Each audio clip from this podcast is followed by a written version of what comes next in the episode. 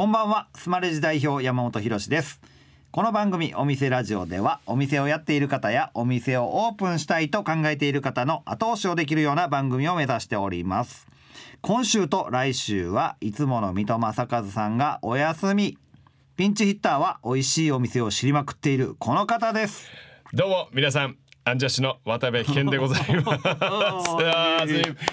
すいません突然本当に。もう何事かですよね本当にもう。いやいや本当にありがとうございます。お店ラジオにはい。ようこそお越しくださいました、あの聞いてるんですよこの番組。僕好きで本当です本当です。で聞き逃したのはあのインターフェムで YouTube で見たりするぐらい。ええいや僕ねこういうなんかこう開業秘話とか、えー開業ね。今の人気のお店とか業態のこええうね成り立ち聞くのすごい好きで。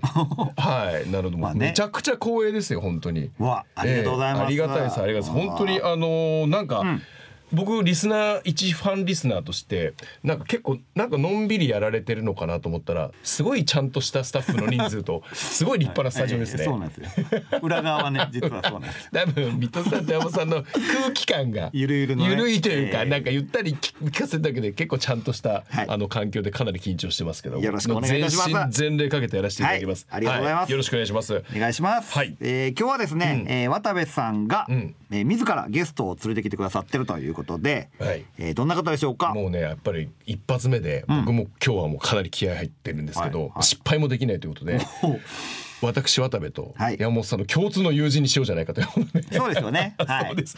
でプラス最近食べた外食の中でかなり美味しいしインパクトの残ったお店なんですよね。はいはい。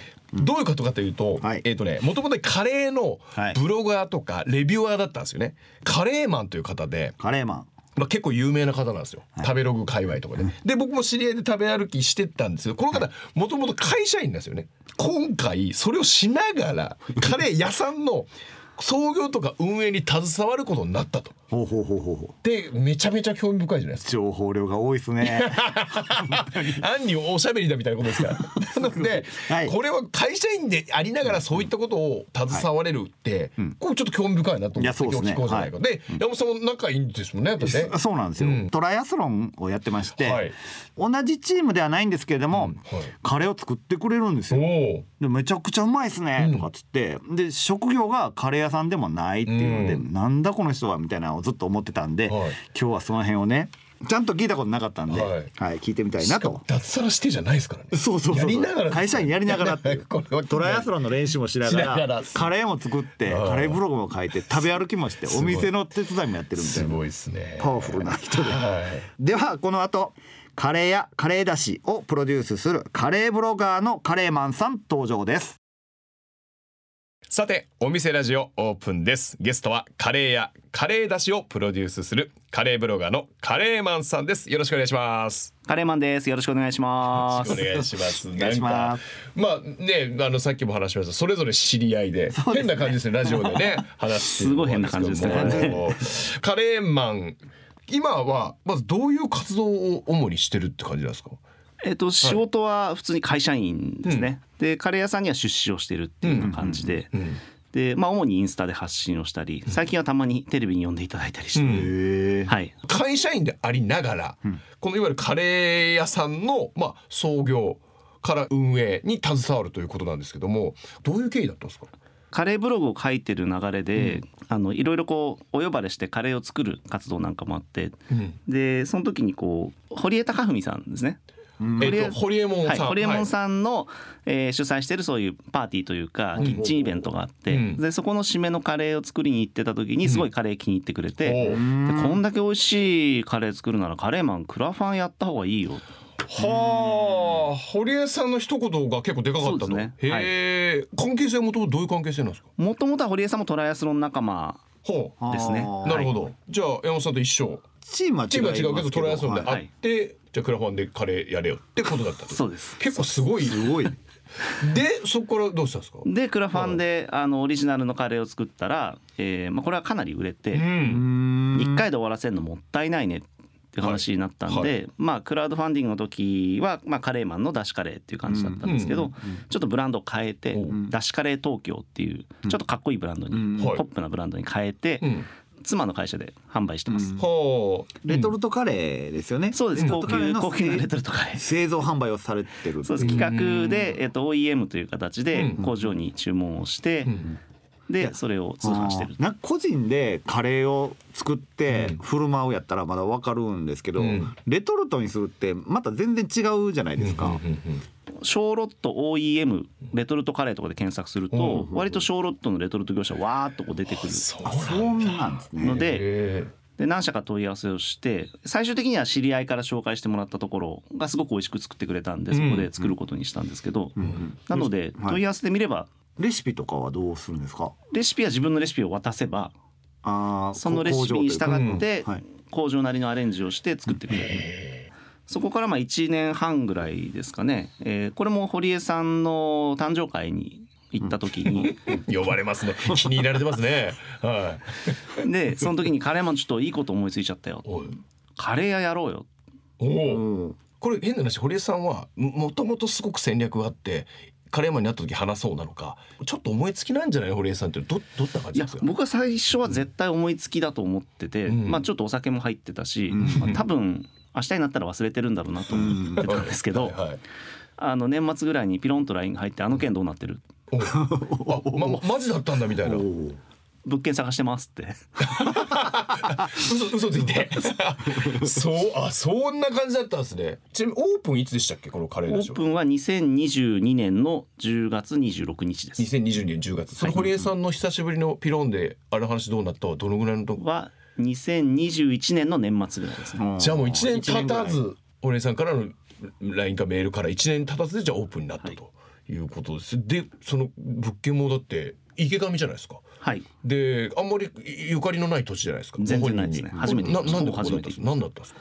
まあ堀江さんのビジネスモデルがこうローカルにフランチャイズ展開をしていくっていうモデルだったんで、あんまりこう渋谷とかうん。六本木みたいなこう広域にマーケティングできるような地域だとん。パッケージとしてちょっと違うんじゃないかおってことでうんなるべくよそからこう人が来ないうん。エリア。うん地元でこう完結してるようなエリアを探そうっていうことで不動産屋さんにはうん。あのお願いをしてうん。で玉坂出てきたのが池上だったっう。ああまあ確かにいいとこなんですけどわざわざ行くなんか用事がないと行かないところですもんね池上行ねかないです。池上本門寺っていうなんかうん日蓮宗のすごい由緒正しいお寺があって、うん。そこはすごいあの年に1回大きなお祭りみたいなのがあるんですけど、うん。それ以外ではそんなに行く街でもないかもしれないですね。うん。いやなんかてっきり渋谷とかね。六本木とかに出すんかなと思って見たらそう見たことない駅で。特にね東京に住んでない人は ねなかなか確かに あの東急の路線図もややこしいんですよあの辺ね、はい。初めて行きましたもんそれで。いや僕も東京生まれ東京育ちですけど久々に行きましたもんね。わざとそのあの場所にしたっていう。そうですそうです。なるほどな。でもそれの中でもいろんな選択肢あるじゃないですか。それでなぜ池上だったっていうのはまあ物件が出たっていうのはあるんでしょうけどなんか他に特徴ってあるんですか、半分はもうやっぱり物件がその時なくて、うん。まあ、ショーケースとしてやりたいお店って10坪ぐらいのちっちゃいお店だったりするんですけど、うん。その辺のお店って割とこう撤退あまりしないああなるほど。お店だったまあ開かないってことですね、はい。はあはあはまあ、いくつか出てきたのがあの本当知らない街ばっかりで、あうん。その中でもこう池上のお店行ってみたら、うん。あの目の前の通り結構自転車でピュンピュン主婦とかですね あのご老人とかが歩いててこうスーパーに買い物行ってとかなんか銭湯に行く道すがらとかそういうなんかいろんなこう年齢、うん。性年齢のこう人たちがちゃんと街を歩いてる生きてる街だったんですよね、シャッター通りとかじゃなくて、なのでまあ商店街から外れてるんですけど、うん。あのいい街だな。うん。なんか昔僕が育った町のまだ商店街が生きてる頃にちょっと似てる感じがして全く同じことも行った時に駅から歩いててまず第一印象チャリ多いなってもうね もうねママチャリ飛び交ってんですよね。なんかね世話しとで、まあ、おっしゃる通り地元の,、まあ、あのご年配の方がゆったり歩いてる人もいれば買い物に急いだり子供を送るのに急いでるママさんがいたりっていう。まあ確かにちょっと懐かしさも感じるような街ですよね。もうじゃあ狙いでもあったというか。はい。なんかイメージにはすごくぴったりきたんで、うんこれどうですか？今日聞いてる人でねまあ普通に会社員をしながらこのようにお店のまあ運営に携わるっていう方になんかこうどうですかね？こういうのを気をつけてこういうことしていけば可能性としてはあり得るよみたいなことってなんかあったりしますか？えー、とすごいたくさんあるんですけど、うん。まあ、まずはあの実際の運営自体は誰かに任せなきゃいけないですよね、うん。はいはい。自分で鍋振るわけでもないですし、なのでちゃんと店を回してくれる人にいると。がいるっていうこと、うんまあ人はまずいりますよね。ははいい。資金面どうですか？あ資金面はある程度やっぱり必要ですよね。うんあのーまあいくばくかやっぱりお金かかりますんで、うんまあそれをこうちゃんと投資できる人っうんていうのはまあ必要な条件かなと思いますこ。れぶっちゃけその池上ではい10坪で、ざっくりどのぐらいこのいわゆる開店資金というのは。今回の店もともとクリーニング屋さんだったんで、まあ、ほぼスケルトンみたいな状態から始まってるんでやっぱ内装工事に結構お金がかかりましたね。なのでそれ含めると1,000万ちょっとぐらいは立ち上げでかかってるんじゃなないるかな。ほどね。これ飲食店の居抜きだったらどのぐらいになります。犬だったら多分もう全然何分の1かで済むと思います。世帯三分の一ぐらい。はい、もう本当に四五百万。400万そんなにかかんないかもしれないですね。なるほどね、まあその辺もポイントだと。業態選びとかはまあ特に今回ねカレーマンのカレー屋さんってすごくわかりやすいと思うんですけど、その辺はどうですかね？そうですね。やっぱ自分が好きなものの方が、うん。うんあのやっぱ興味関心も持てるし、うん。なんか信じてできるっていうか、うんうんうんうん。はい。そんな気がしますまあね。好きなものってことですよね。うん。お送りしているのはカレーマンさんセレクトの一曲、えー、なんでこの曲を選ばれたんでしょうか？オープンの直前にバルセロナのアイアンマンっていうレースに出た時に、うん。こうちょうどフィニッシュラインでこの曲がガンガンかけられてたんですね。おでなんかフィニッシュした喜びとああもう今月からカレー始まるんだなっていうなんかこう どうしよ嫌な嫌な顔してるね。不安不安となんか 期待とみたいな。不安と期待が入り混じったような感じの、思い出す。はい、思い出す曲ですね。アイアンマンってものすごい距離長いんですすごいやつでしょ？それもう。長いですね。はい。すごい長い。しかもあのカレーさんでめちゃくちゃ速いんですいえいえあ。はいでそのゴールがむちゃくちゃしんどいの？で、えーそこのゴールで聞いたと。そうですね。しかもカレー屋もオープンしなきゃいけないし。いろんな不安だし。な。るほど。ありがとうございました、はい、えーお送りしたのはあ DJ オッチジュニア。Hey Baby でした。散々食べていろんな店を見てきたから、一見こうお店を運営するときにもう好きなしのイメージあるんですけどいざ運営してみて食べてるだけじゃ気づかなかったみたいなことってありましたか？それもすごいたくさんあって、ええ。あのーなんですか？これあこれぶっちゃけこれ失敗だったなってなんですか？券売機。券売機？なんでですか？券売機。やっぱこうローカルに FC 展開する上で、うん。オペレーションコストを下げたいっていう、はい。ビジネス脳から入ってるんで、うん。そうするとなるべく機械に仕事をさせたいから、はいそれは会計はもう券売機で買ってもらえばいいじゃん、うん間違いないです、はい。お店に入って券売機で買って、うんでその情報がキッチンに自動で伝わって、うんでカレーがヒュッと出てきて食べて帰る、一人で回せるじゃん、まあ、最悪二人でもいいじゃん。うん、何が思っていたらお客さんが選べない。多分ラーメンとかだと、うん。まあ、チャーシュー麺とか塩とか醤油とかうん。食べるもの大体決まってるし、ああの見てわかるけど、うんお出汁のカレーっていう時点でそもそも説明がちょっと必要、あ しかもお出汁カレー一種類じゃないですもんはい、ね、出汁カレーも2種類。洋風と和風と用意しててあ和風は鶏ガラとサバ節の魚介だしうん。のカレーって言われても、僕が散々食べてるんで 一瞬でわかるんですけど多分初めての人あはあきょとんとしますよね。未知のものを食べに行ってい。きなりいろんな選択を迫られてしまはい。うと、、おまけにトッピングがずらーっと並んでて、うん。選べないですよね。あ確かに僕食べ行った時に、はいはい。券売機の横に必ずスタッフ一人いましたもん。ね、はい。必ずサポートが必要す。る人がいるそうかなるほどね。でね僕は食べに行かせてもらったんですけど本当にね、まあ、だしカレーってあの僕は食べた時にやっぱふわっとこう香るいわゆるだしの香りとかうまみがあってでなんか新しい感覚なんだけどやっぱだしなんでどっかホッとするっていうすごく不思議な体験をしたんですけどこれんなぜね散々カレーを食べ尽くしたカレーマンがこういうカレーにしたんですか？えっとまあカレーのジャンルっていろいろあるじゃないですか、はい。まあ、インドカレーうん。から欧風カレーとか、うん。まあ、いろんなジャンルがその中でも細分化されてる中でこう一番ポピュラーなのって日本のカレーライスなんですよ。だから一周回ってカレーライスに戻ってきたって話なんですけど、うん。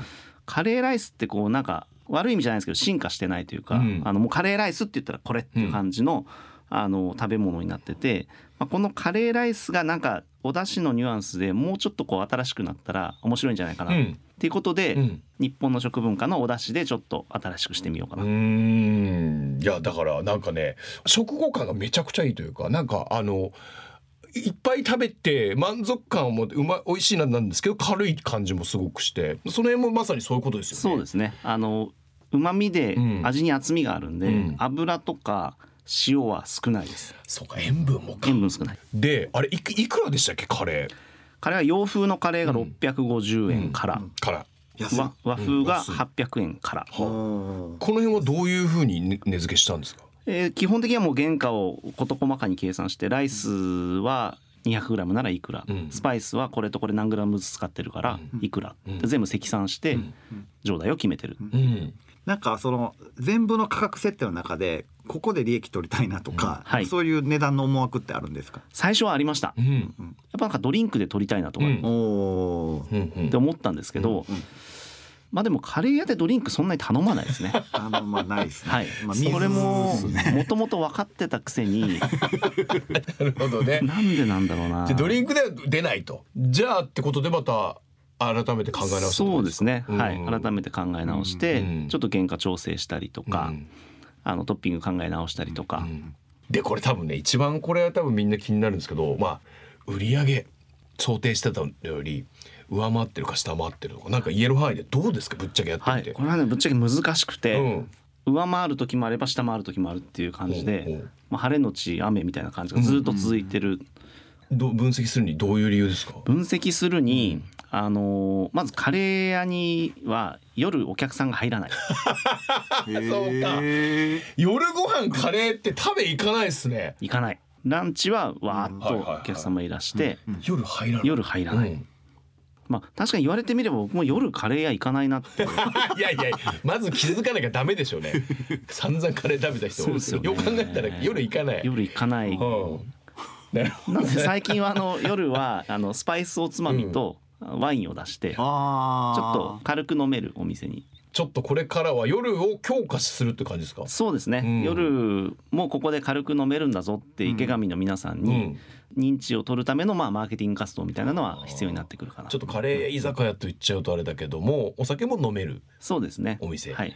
ということなんですね、お店をこう今じじ自らこう運営携わってこなんかよそのカレー食べ行った時になんかちょっとなあ見る目変わったとかなんか食べ物食べ行く時とかあります、あのーまあ一番気になるのは原価とか気になっちゃいますね。あやっぱり、はい。うんうんうんうん。とか、うん。あのーまあ、カレー屋さん行った時最近はやっぱりこうあの大阪発のスパイスカレーが大ブームで、うん東京でもかなりお店増えてきましたけど、はい。あれやっぱすごい手間暇かかるんですよね、うん。だから運営されてる方本当大変だなと思うんですけど、うん。価格と回転とか見ながら、そうすると売り上げこんぐらいだけどちゃんと回るのかなとか心配になっちゃったりとあー。うん。かそういう視点がなんか入ってきちゃったりしてますね。だいぶだから変わったってことですねね。はい、あの飲食店のことを悪く言うやつは許せない。やっぱそうなるもんですかやっぱり。ああだこうだって。分析をしなくなるというか評価しなくなるというか。そうですね。評価とかしするもんではないですね、人の営みに対してね。それ散々それのカレーのもう第一人者だったじゃないですか。ってことは今自分の店の食べログのレビューとかもめちゃ気になる感じですかやっぱり？あそれが意外と見てなくおてう。たくさんお客様いらっし広域でいらっしゃるお店じゃないんで、うん。多分書く人も少ないからと思ってそうかそうか、はい、なるほど。なんかカレー好きがわーっと押しかけてレビューバーって書くタイプじゃないってあことですね。じゃないですね。あの本当にわざわざ遠くから、あの店のためにっていう店よりは、うんあの近所のお店でうん。今日はちょっと気分的にカレーだからっていう時に、うん。あのまあ、ファミレスだったりあの他の、まあ、牛丼チェーンのカレーとかいろいろカレーがある中で、うん。だったらここにしようかなっていうぐらいのポジショニングを取りたいお店なんですよね。まあ。本当地域にね、はい。根ざしたというか、はい。今後の展開どういうふうにしていきたい感じですか？はい。えっとまあ冒頭にも言った通りローカルうん。に FC 展開していきたいっうんていうのが、あの基本路線としてはあります。はい。はい。誰でも作れるようなオペレーションにする。そうですね、うん。あの池上で今作ってるオペレーションをそのままパッケージとしてカレー屋やりたいですって手を挙げていただければあのものの12ヶ月で始められるようなうん。パッケージを作るのがまあ池上の仕事っていうそんな風に。なるほどね。ゆくゆくはまあ東京関東だけじゃなくあそうですね。はい。いあのーなんていうんですかね、うん。僕もまあ東京の出身なんであんまりこう本当の他県のことって分かんないんですけど、うん。まあ、出張で行ったりした時にこうお店のチョイスが少ないですよね。特にロードサイド店だけしかないような車社会のとこだと。でそうした時にこう、まあ、いわゆる大手のチェーン店の他に、うん。ちょっとこうカレー専門店っていうのがあったら面白いんじゃないかなとは思ってるんで、うんそういうようなエリアにできたら嬉しいかな、んっていう気はしてますじゃあもう結構具体的ロードサイドでっていうところですね。はいあじゃあかなりこう大手と一緒に並ぶような店にしたいそう最終的には。そういう表現になるとちょっとビビっちゃいますけどね。